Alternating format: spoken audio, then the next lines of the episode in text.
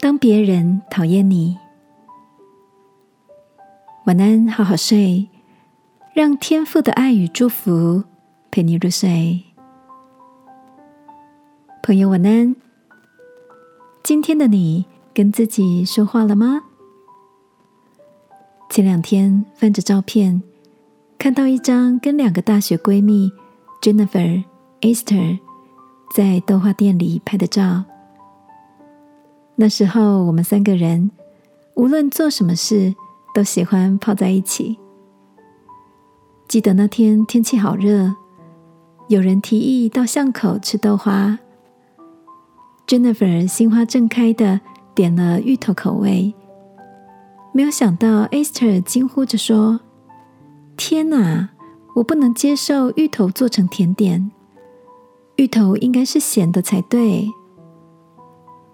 Jennifer 却说：“我才不接受芋头变成咸的呢，尤其还加在炒米粉里面。”看到他们你一言我一语的争论，芋头到底应该是咸的还是甜的？我在旁边笑着说：“我想帮芋头说话，我好无辜啊！”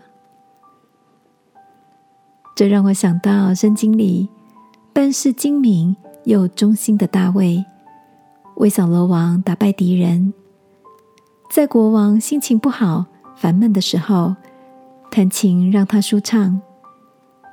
但扫罗却起来逼迫追杀他。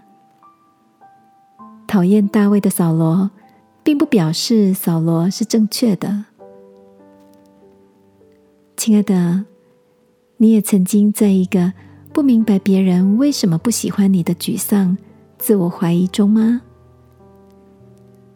这个夜晚，我想鼓励你，不活在别人眼里的价值，因为天父造你就说甚好。让我们来祷告，亲爱的天父，求你帮助我，不为了满足他人而失去自信。因为我是你手中的珍宝，奉耶稣基督的名祷告，阿门。晚安，好好睡，祝福你看到你美丽的价值。耶稣爱你，我也爱你。